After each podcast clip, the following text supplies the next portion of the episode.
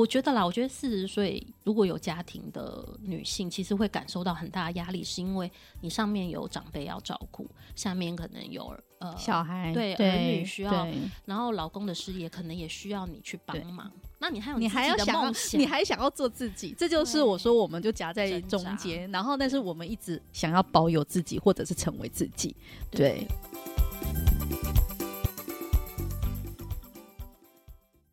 大家好，我是四十好龄的妮塔，大家今天好吗？那今天呢，我们要来谈一个把兴趣变成斜杠的事业，下半场活成自己的光。职涯其实我们走到了下半场，应该说人生走到了下半场了。除了上班族跟家庭生活两边奔波之外，我觉得大部分的我们说不定都常在想，已经成型的生活外面还有没有什么其他的可能性？这一集很开心。邀请到的是四十好林，我们我们四十好林的品牌视觉设计师左伦来聊聊。哎，我们先欢迎左伦。哎，左伦跟各位听众朋友打个招呼。大家好，我是左伦。嗯，左伦好，我其实很开心哦。嗯嗯，四十好龄的朋友们，你们看到了，不管是 FB 呀、啊、IG，还是我们 Podcast 上面，我们的视觉设计都是左伦来帮我们做的。我真的很喜欢他的设计，一下就抓住了我的心。那我们这集要来跟他聊一聊，就是四十加怎么把兴趣做成是斜杠的事业。哎，我讲斜杠有点太，我觉得是应该说他总是把兴趣。会发芽，而且不断的去尝试。我们来跟他聊聊，看说怎么样做，他是怎么样努力的尝试，下半程活成自己的光。总要自我介绍，还有就是介绍一下我们的上情愿生活好你的品牌。嗯、大家好，嗯、谢谢妮塔给我这个机会，嗯，来这边介绍一下我自己呃个人的品牌。那其实嗯，就是透过跟妮塔的合作嘛，然后我也是更。多明白就是四十好龄这个品牌，然后我在帮啊、呃、妮塔做设计的时候，我们经过了来反的沟通之后，我就觉得妮塔是一个很棒的伙伴，然后他也给了我很多的呃关键 key keywords，所以我在做这个四十好龄的设计的时候，呃，我很容易就抓到就是妮塔想要的那个蓝图。那现在其实我除了我在呃我。嗯，应该说在你还在企业里面，其实左伦呢还在企业里面工作，他多才多艺，就是除了有正职上班之外，他自己。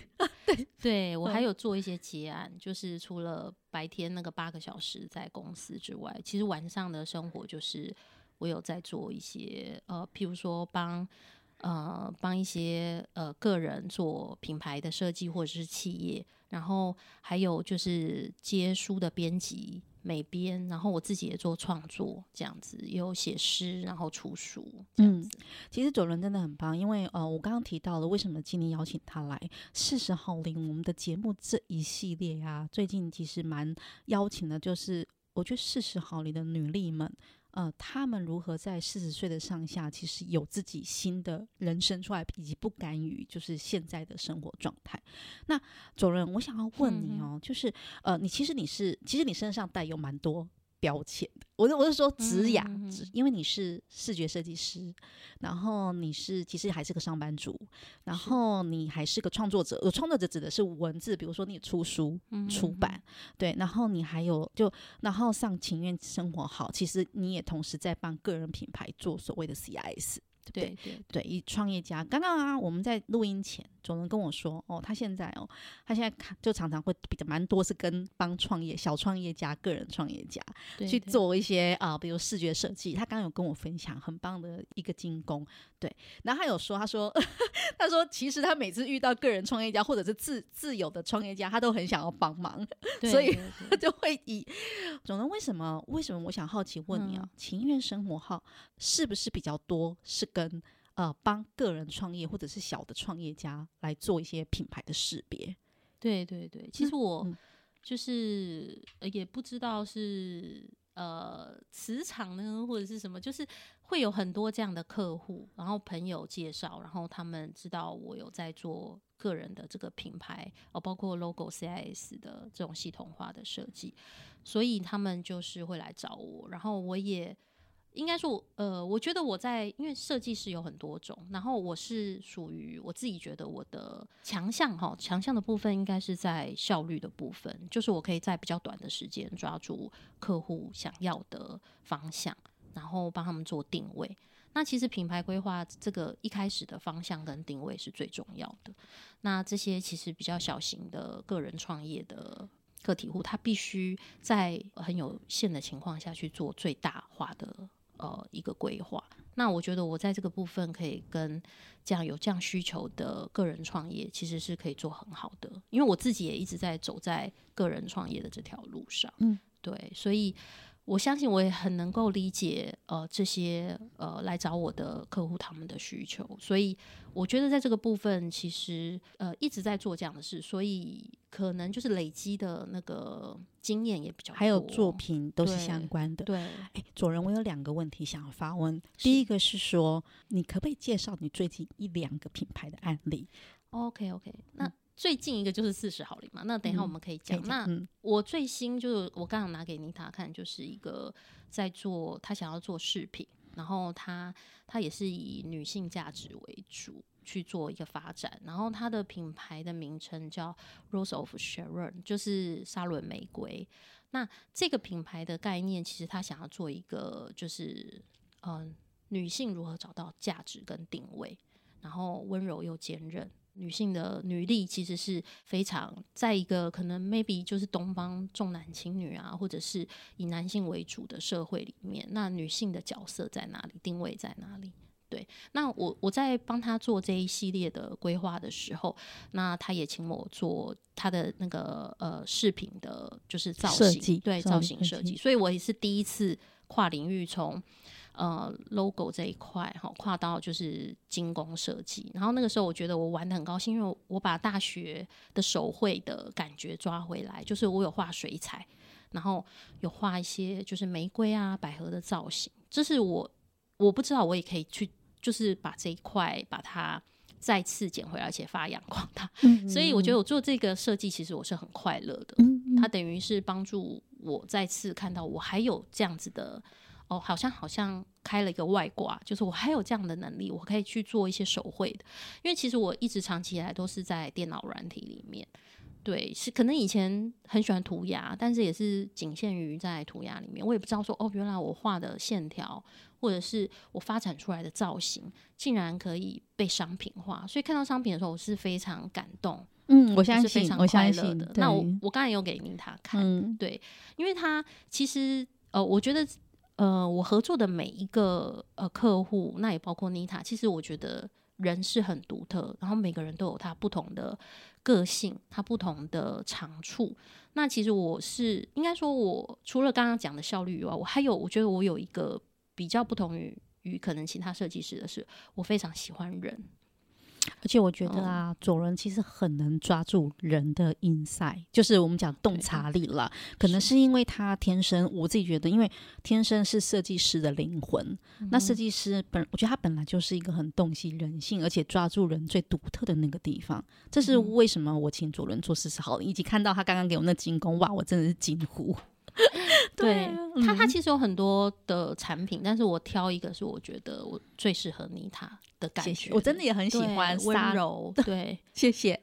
对啊，主任。那我再问你一下哦，嗯、你自己啊，其实我们刚刚录音前，我每次都觉得我录音前跟来宾聊的比较精彩，对对？因为我们刚刚聊很多秘密，对啊，对，我们刚刚聊了超多秘密。主任那我现在要问一下，其实他四十好龄，他跟我们一样，就是我们主人有两个孩子，对的，一个小国小一，一个小五，是，其实两个男生，对，然后他还有正职工作，那还有、嗯、他还有正职的企业，在企业家里面工作，然后他自己还做那么多事。主任，我想要问你。为什么？为什么你要让自己这么忙碌？就是你已经多元身份，然后还要这么多尝试，你还要这么多身份，你为什么是什么驱动你？还有你有什么一路要一直一直奔跑？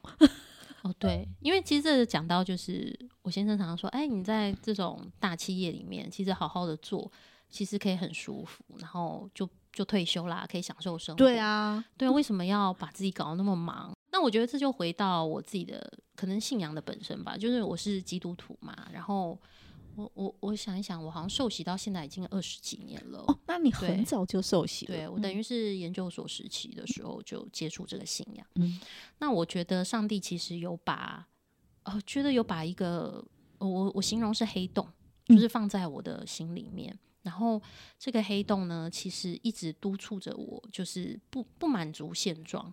所以其实我除了接案子之外，我我还有给我自己每年功课，就是我要呃学习新的新的东西。对，嗯、所以其实有一年我是有学的，就是音乐创作的软体，我还自己写歌写词，就自己玩了一年以后，然后其实我觉得那一块我是可以发展，但是。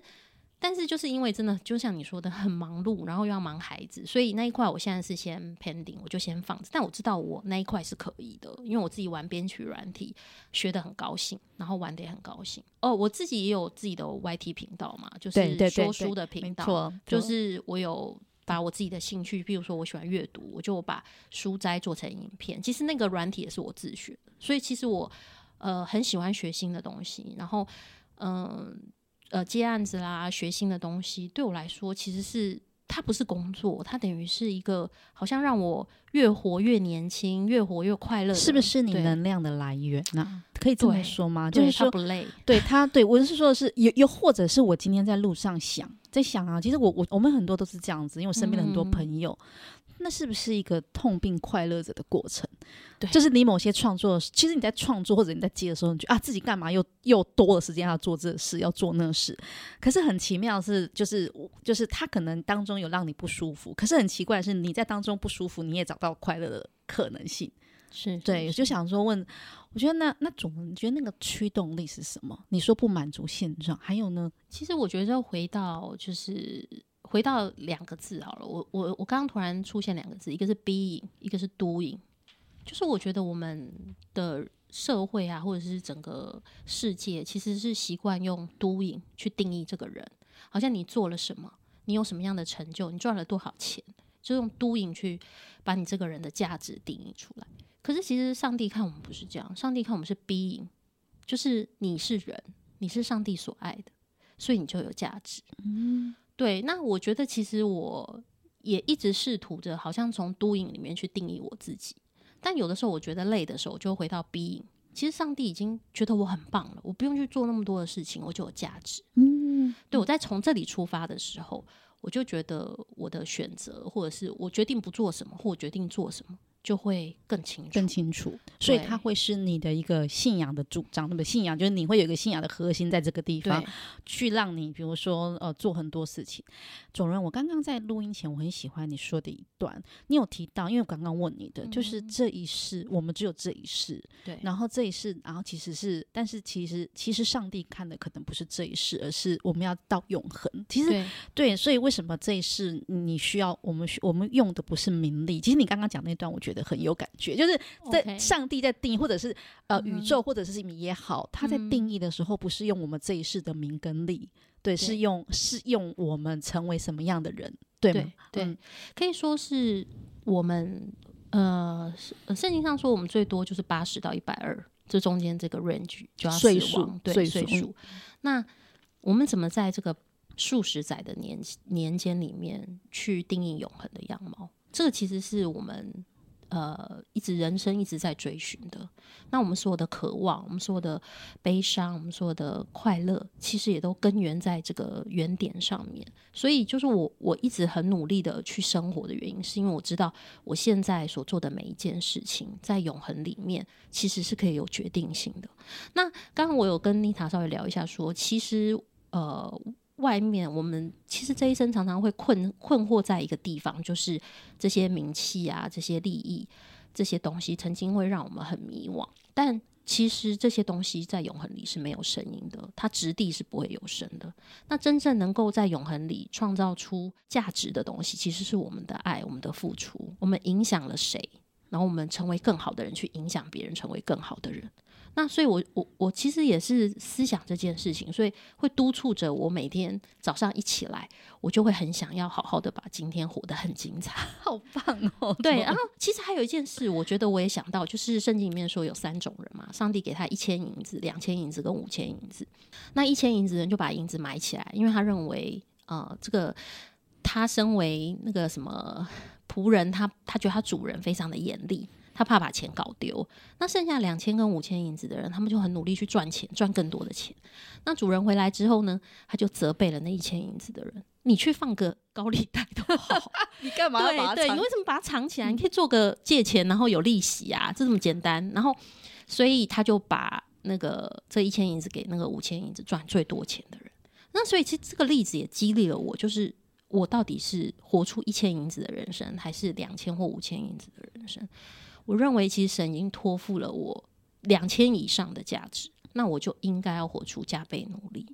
对，那其实我加倍努力不是会会去为了赢得更多的奖赏或掌声，而是真的去活出一个呃，神创造我，他希望我活出什么样的影响力。其实就像刚刚妮塔也有跟我聊到，就是天命。嗯，哦、对对，对，我跟你讲天命。对，对那我我认为这个。对我们来说是命定。神其实创造我们的时候，其实在天上的书卷里面已经写下了我们这一生他希望我们去做的事情。那其实我们现在，当然，其实四十岁对我来说，那个轮廓命定的轮廓还是很模糊，但是已经慢慢慢慢有一些清楚的脉络。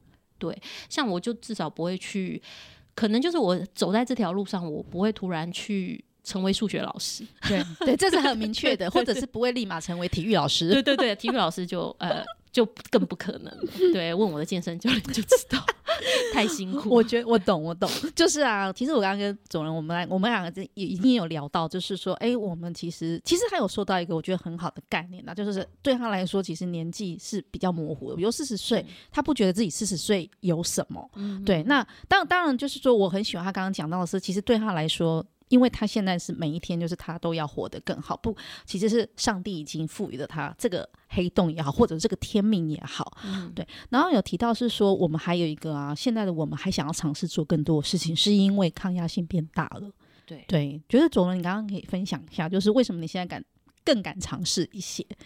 对，因为刚刚妮塔问我说：“哎，我对四十岁以后的理想的，理想的样貌是什么？”对对，对。对那其实我在这一块里面，我想到的是，嗯，更不怕跌倒，对，就是能够在跌倒的时候更快的爬起来。就我觉得前面四十年的这种经历，已经让我们累积到很多，哎，解决事情的方法，对，然后很有弹性的去处理一些危机。嗯。对，其实我们。我觉得啦，我觉得四十岁如果有家庭的女性，其实会感受到很大的压力，是因为你上面有长辈要照顾，下面可能有呃小孩，对，对儿女需要，然后老公的事业可能也需要你去帮忙。那你还有你还要想，你还想要做自己，这就是我说我们就夹在中间，然后但是我们一直想要保有自己，或者是成为自己，对。对我觉得还有一个，这个年纪中，我们不要讲是，我就是说，我觉得我们在这个阶段，其实是一个，我们可以把它视为一个蛮美好的阶段。就像刚刚卓伦讲的，不管是试错或抗压，其实我说还有一种，我其实自己还有一种感觉是说，因为你还比较清楚你想要什么的，你可能就像刚刚卓伦讲，因为他现在是模模糊糊，但是他可以知道的是什么是。去他不要，他可能没有办法很明，我们可能没办法很明确的说，我现在马上要什么。嗯、但是我们很可以，至少可以比较明确的告诉自己说，哎、欸，其实我不要了什么。对对，可能是舍去，也许是用减或舍去的方式。对。对对，用减去法，然后我们就可以把，就是呃，我前几天呢、啊、听到一个一个老师，就是我也很喜欢那个老师，他就提到说，嗯、呃，后面的时间不要瞎忙。对，就是说忙瞎忙的意思是，你可以忙，但是忙在你真正想要有有想要有怎么说有做有有意义于自己或意义于这种大家的事情上面，那其实会让你心灵是比较满足的。对，我觉得左伦其实也是，像他刚刚帮他在做创业家，他用他的专业，对，就是设计或者是源源不绝，我觉得应该是说他内心有源源不绝渴望要创作的动力吧。哦，对，还有一个就是，可能就是，其实我们做设计的，或者是做创作的人，其实都是展现出一种样貌，就是帮人行塑嘛，好，然后去展现一种样貌。那其实，在创作的部分，我可以跟大家分享一个我很喜欢的观念，就是赛斯高丁是一个我很喜欢的行销人，嗯、然后他里面曾经，他在他著作里面曾经提过一个代食面包。的概念，就说我们的创作或我们的产出，不管你是呃用什么样子的样貌去做一个创作。像我们现在所呃所做的这个呃 podcast，其实它也是一个创作。对，那这个创作它为什么叫代食面包？其实是源自于这个土耳其的传统，就是它会一般的面包店，它会卖面包，然后如果你是一个心有余力的人，你会多给老板一份钱，然后让这个钱去买了一个面包放在店里面，叫慈善面包。然后这个面包呢，就是有需要的人他进来，老板就会给他。那所以像像这样的代食面包，就是说我们每个人其实所做出来的东西，就像是一个一定会有人想要吃，或会有人有需要，因为每个人的创作是这么的独特。所以在在他的这个创作里面，他一定可以影响某部分的人成为更好的人。所以我，我觉得从这个塞斯高丁这个概念里面，应该要更勇敢的去展现自己，因为你不知道你展现你自己的风格或者是你的想法的时候，你会影响到了谁？你会成为谁的缪斯女神，或者是你会成为谁的帮助？你会激励谁？所以，永远不要看自己渺小。因为你的创作在这个世界上是独特的，是会被需要的。嗯，谢谢左仁，我觉得听起来很感动，而且我觉得左仁好会讲故事哦，真的。说故事的人，真的左仁真的是说故事的人。他其实，其实我跟他，因为我们从四十好龄的因为视觉设计开始认识，嗯、然后他寄给了我他的书。我在里面呢、啊，我真的必须说，左轮是一个真的是一个故事魂、创作魂，还有设计魂。就谢谢，难怪你，难怪你想要很尝试很多很多的，其实很多很多好玩的。可是我我觉得我很，嗯、呃，我应该说我觉得还蛮，我很赞同，因为我们都是，因为我刚刚跟左轮聊了一下，我们两个其实年纪差不多，是，所以我们两个现在就很想要把我们过去的几十年来，你刚刚说到了几十年来，那但是我们开始。要把呃几十年累积或自己本身里面的天赋，把它转换成天命或者是命定也好，其实想要，我觉得这个对我们来说，它可能不是辛苦的，它可能是反而是一种其实开心跟快乐着。那就是对，就是你刚刚说，也许我我对你对啊主人的信仰来说，应该是呃上帝当初已经就是爱让你成为这样的人。那我没有，虽然我没有，但是我相信心里面，我相信我心里面，也许那也是称之为上帝，他让我走向了一个。其实慢慢的让我，诶、欸，也应该说也是让我走向了，不管是创作路，或者是影响他人的路。嗯、对，那我其实这昨天呢、啊，因为跟主人也不忍不住跟听众朋友分享，我有在跟朋友聊到，朋友说，哎、欸，你那个 podcast 啊，他就跟我说，嗯、你做 podcast，呃，你你真的也蛮厉害的，你这样子，你其实你也维持了快两年。嗯，我跟他说，因为我做 podcast，我不是为了。冲高流量，我不是为了获利，我不是为了要让大家马上的注意到我。嗯、我我其实几件事，一个是第一个是，就像刚刚主人讲，以终为始。嗯、我很喜欢你讲的那个概念，嗯、对，就是说我其实其实我只是回到我我想要在这个节目或者透过这样的一个媒介里面去呃，比如说去去慢慢的找到那个 being 是什么，对对我的 being 是什么，嗯、还有就是透过这个当中，我觉得我想要去疗愈自己。是对，然后鼓励自己跟那个创作的那个过程的快乐。所以，当我们做，我也给我自己一些反省了、反思啊。比如说，刚刚主人分享，他在做品牌的设计，他在做刚刚讲到精工的那个设计，他看起来是一个专案，是一个委托案，但事实上，主任在里面找到了创作的快乐。对，我想我们四十哦，我们四十之后，或者说我们人生下半场。偶尔做是应该要追求像这样子，看似是一个任务专案工作，但事实上其实是让你的，我觉得生命更精彩，或者是让你的心中比较充满喜乐跟快乐。真的，真的是这样吗？是是是。对，我忍不住一口气讲了，通常会让来宾讲多一点。没关系，没关系啊。就是我真的很喜欢听别人就是诉说。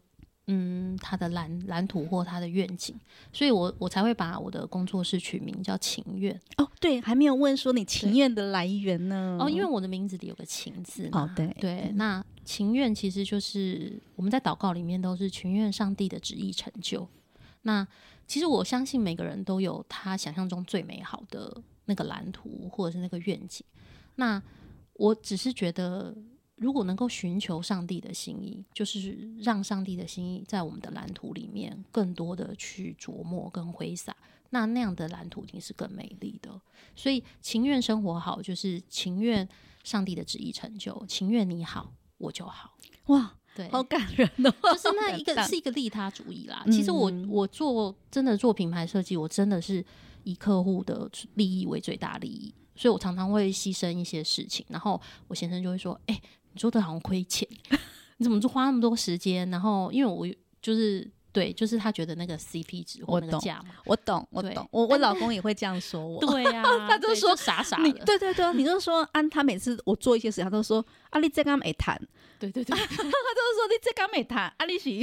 所以上帝很棒，上帝都有帮我们放刹车，对不对？像我们这种一直踩油门，然后就会放一个刹车在我们旁边，有时候帮我们踩一下刹车。对，真的会安排某一些的事件，让我们。刹车，然后紧急让我们思考，就先让我们思考一下。我也有这种感觉，对对对，有个比较理性的呃，不管是友人或者是亲人，对亲人或各方，真的他们他们会，就像我刚刚说的，我想说我们室友，他每次都真的都这样讲。你刚这刚一谈，你刚我想的清楚，你刚刚 真的 刚没去走，他说你很需要这样的。我们我们身边我们很奇妙的，像我们这样的人，身边都有这种人，所以上帝都会安排好。对啊，因为有时候像我们这种很乐观又有点天真的。然后傻傻的就觉得要冲啊，然后这时候有时候需要一些哦会做理财规划，对，然后会做时间规划的人来告诉我们说，诶，这个专案你可能嗯必须可能踩刹车，或者是譬如说跟客户说，哎，麻烦你在有限的时间里面完成回复或什么之类的，来帮助我们可能可以更有效率，更有效率。对，还有就 叫我们不要一下，因为我们有时候。那个聊下去就聊下去了，你知道我们会忘记，对，对忘记成本的，忘记成本，然后忘记一些现实的部分，因为我们只想要，是是是我觉得利他，所以我说上帝，我觉得真的，我相信这是有安排的，他安排了谁在我们的身边。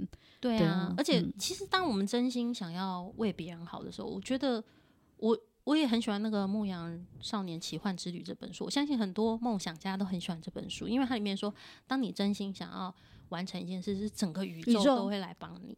所以我，我我我认为，如果真的对一件事情是有热情的，是有爱的，其实这个世界会回报你更多的热情跟爱。你会遇到很多很棒的人，就像我，当我就是真心想要帮助人的时候，我就遇到很多很棒的客户，像妮塔就是，对谢谢，对，就是妮塔真的很有 sense，又很有美感，所以你给他什么，他就是很容易的会做出。我觉得，其实对设计来说，遇到一个这样的业主真的是梦寐以求，因为他会让你的设计变得更好。就是他每一个调准，就是他给你的建议，都是让这个设计的成品往更好的方向。其实像我们就很怕碰到那种要把所有东西加起来变四不像的业主，因为这样的业主会让你很头痛。可是有时候真的我会做一些东西，到时候我都不敢承认那是我做的，然后我就会觉得很难过，因为你毕竟花了时间去生一个 baby 出来，然后你又。不能承认这个 baby 是你的，然后就会在这当中，好吧，那只有拿了钱，至少还有点安慰。人家就把它当成面包。我觉得我们在广告圈里面都说，有时候你就把它先当成是面包吧，就吃了面包。然后，然后其实很多的啊好的作品，你就当成是你的爱情跟梦想。哦、我们只能这样想。我在广告圈里面，我们也免不了嘛，因为你有时候是做商业。对对对，不过走了，你现在应该比较没有这样的选，因为因为你你不你在呃接案的里面是你是可以选择的，嗯、所以应该比较少。遇到这样的状况吧？对，好像就是、大部分都是跟你跟你，比如价值观啊，或跟你的想法是你自己比较有兴趣的，你才会接，对不对？对，目目前我自己接的这种品牌的案子，的确是比较少碰到。但是其实像我的，如果是在哦，你说公司里面工作工作里面可能会碰到一些。要求可能就会比较多，是这个层面，但是还好，就是我目前的公司是我比较是甲方，就不是乙方要去服务客户的这种，所以就是嗯比较多，比较少再去碰触这一块，因为我觉得人真的常常在这种挣扎里面，其实是很痛苦的。我懂，我懂，其实是的，因为对创作者来说，是是是。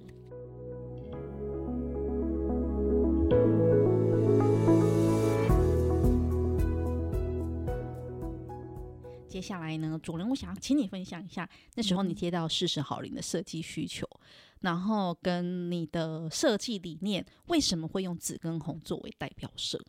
嗯，因为我记得那时候妮塔有给我就是你喜欢的颜色，然后从你喜欢的颜色里面，然后我找到就是紫色还有红色的，就是这两个的。颜色的定义，我觉得更能够抓住整个四十好龄的呃核心理念。那其实这个红呢，其实我们后来又把它调成比较偏向于比较柔性的粉红。那紫色其实它在呃色呃就是色谱里面，它是有一种尊贵。好，尊贵神秘的气质在里面。那我特别是抓到尊贵，我认为其实每一个女性其实都有她极为被可以被尊荣的部分。我我就我认为，其实我们所接触到的人，每一个人都像是一块拼图。那把这些人拼成拼成真的聚集起来的时候，是一幅很美丽的景象。那每一个其实那个紫色。它在这个一个渐进的当中，其实每个人的紫都是会有不一样的，就是它的那个尊爵的调性是不一样的。但是这些紫加在一起的时候，它就会形成一种非常美丽的光线。所以我，我我那时候选择紫色跟这个粉红色作为整个呃，就是主色调，四十毫厘对主色调的时候，我其实思考的就是人他的一个。特特别就是他的特别性，还有他的尊荣。好，身为一个人，其实是多么困难的事情。其实我相信在，在虽然是应该说在不同的信仰里面会有不同的定义，但是我认为能够成为人，这个在每个信仰里面都是一个极为尊贵、极为特殊的祝福。嗯，对。嗯、那你怎么看待你自己这个人？好，然后你你你是怎么活出你这个人的意义？然后还有影响力，我我我觉得这是我在为四十好龄在做的时候，我去思考的。所以其实四十这个里面这个字其实是蕴含着好。对对，这个就是我觉得他的巧思。为什么想要问问卓伦的？他的设计的巧思就是事实里面。那卓伦为什么我们那时候虽然 brief 里面有提到，嗯、可是你在你在设计事实好零的，把事实跟好结合在一起的时候，你是怎么去想象这个设计理念的呢？我是怎么去思考它的？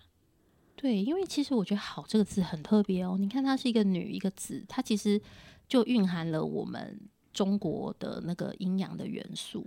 其实我认为，呃，一个很棒的女性跟一个很棒的男性，他要同时具备阴跟阳。对，他才能够在他的自身里面是调和的，他不能极其阳刚，也不能极其阴柔，他必须要调和这两股之气，在他的生命里面去形塑出一个特别的他出来。然后，当然，其实在这个过程里面，我觉得这个“好”字呢，其实它就它就会给我非常多的想象，然后甚至我也去思考，就是四十的好龄哦，这个我们跨进四十，其实说。其实我常常跟别人说，哎、欸，如果我要活到八十岁，我现在一只脚已经在棺材里。你为什么不说一只脚我根本还在在外面？还在外面。但是其实如果悲观点来看，的确是我们已经进入到人生下半场。那那有些人就会觉得说，啊，我好像就只能到这里。但我不会这么想，我会觉得说，哎、我还有四十年，我还有一个很精彩的四十年要去活出。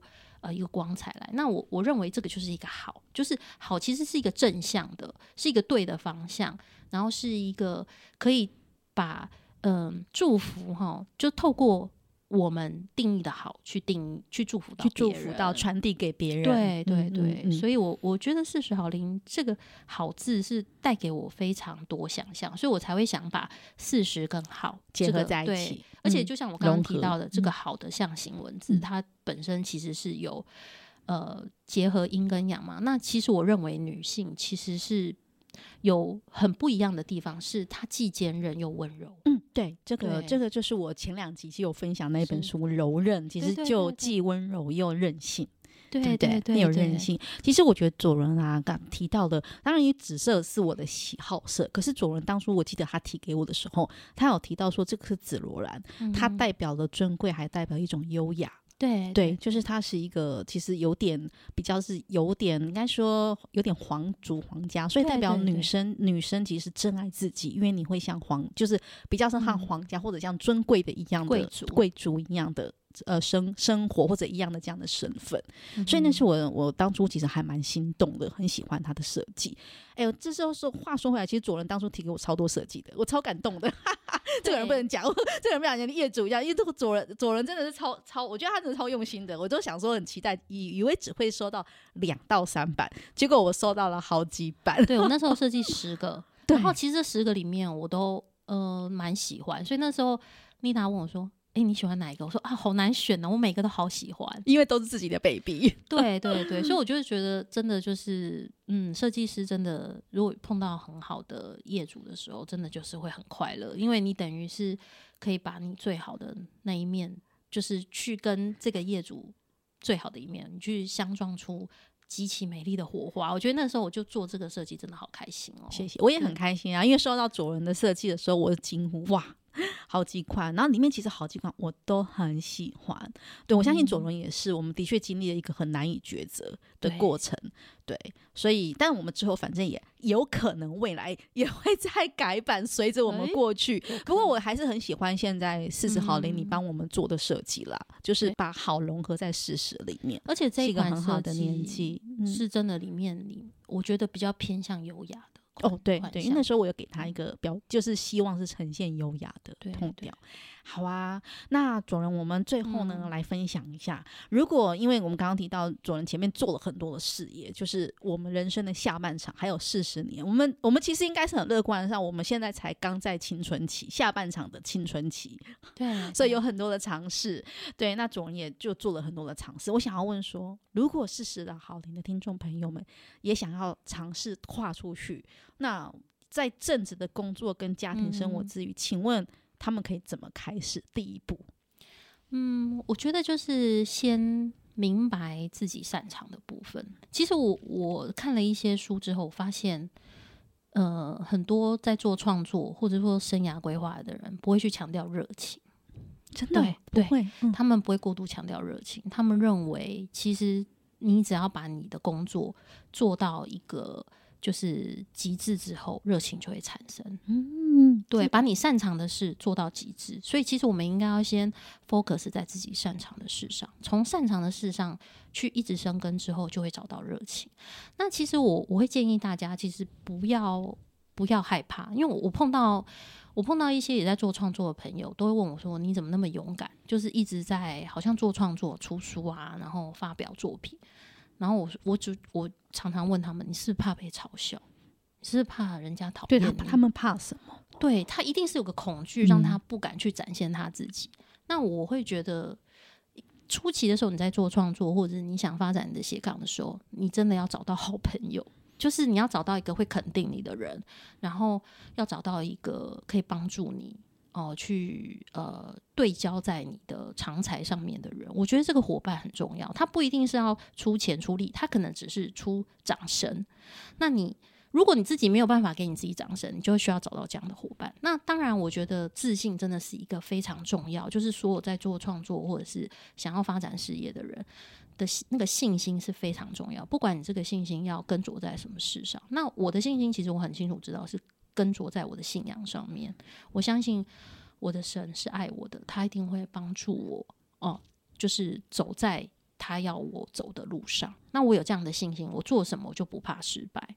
那我也相信，如果我走偏了，他会再把我拉回来。那所以我，我我是给大家一个建议，就是你要去找到你信心的来源，不管这个信心的来源，嗯，可能是你的信仰，或者是可能是你的朋友、亲友哦，或者是你可能呃有一个呃。呃，愿景哈，因为我知道有些人是他有一个愿景在那里，他会朝向这个愿景去奔跑。那你总要找到你信心的来源，然后这个信心来源就会帮助你在面对挫折或困难的时候，你会很轻易、比较轻易的去跨过它，而不会在一个可能你在创业或者是你在发展你兴趣作为你斜杠人生的时候，你碰到挫折的时候，你就会很快的放弃，你就会恐惧、害怕、不确定。其实这些都大家都会有。对，每个人都会有啊，因为其实我们在发展我们的兴趣或者是我们的长才，要作为我们第二专长或斜杠人生的时候，我们常会碰到的就是时间、金钱这些资源，你一定要做取舍嘛。就有的人可能就是很喜欢很多事，那你要先从一件你喜欢的事开始，你不可能一下很多工。对，那有些时候是要测试哦，滚动几次之后，你就会知道说哦，我这边要放弃，或我这边要加强。那总是要有一个开始，那这个开始就是来自于你的信心，你对你的人生有没有一个信心？就说你今天走，无论走在哪一条路上，都是会被祝福的。我觉得你要有这样子的一个认知在里面的时候，你就会很轻易的能够去踏出那第一步。我觉得真的最困难的部分是踏出那第一步。我觉得很同意，刚开始的那一步。对。可是你刚刚主任，你刚刚讲到一个，我觉得呃，echo 就 echo 回来，就是刚也给事情好的听众朋友我听到的，不论你走在哪一步，那都是上帝给你的祝福。对，我觉得这句话真的，我觉得是很可以。其实我就跟你可以分享了啦，就是很可以感动的。嗯、你都你都要相信，对啊，就是、嗯、那就是个祝福，对吗？对啊，因为其实我觉得你去思考，你做这件事情有没有带给别人帮助，有没有带给你自己快乐？啊，如果这些条件都达成了，那不会是个错误。就算你可能遭受挫折，你可能需要转向，那些经验都会成为你未来真正能够得到祝福的。的一个肥料，或者是它的养分，对养分，嗯嗯嗯、所以不要害怕失败，不要害怕踏出那一步。然后，如果你本身是一个比较玻璃心的，或比较脆弱，你真的要找到一个可以常常给你掌声的伙伴或亲友。因为我觉得这个很重要，真的真的有一个很好的队友，就是就你刚刚讲的，就是他可能不会，他不见得给你钱，给你什么的，不是，他可能就讲的给你掌声又好，或者是说哦，他肯定你，他觉得哦很 OK，给你一些鼓励。对，好，那你就可以去做。对，真的、嗯、好啊！谢谢左伦，今天很开心，因为我 跟左伦我们聊了，我们其实刚刚会，你看麦克风后我们聊了个非常多，对。对对，已经准备好下一集要来谈的、哦，非常期待。对，好啊，那我们今天的节目就到这边，左伦，我们一起跟听众朋友说再见，再见喽，拜拜。拜，拜。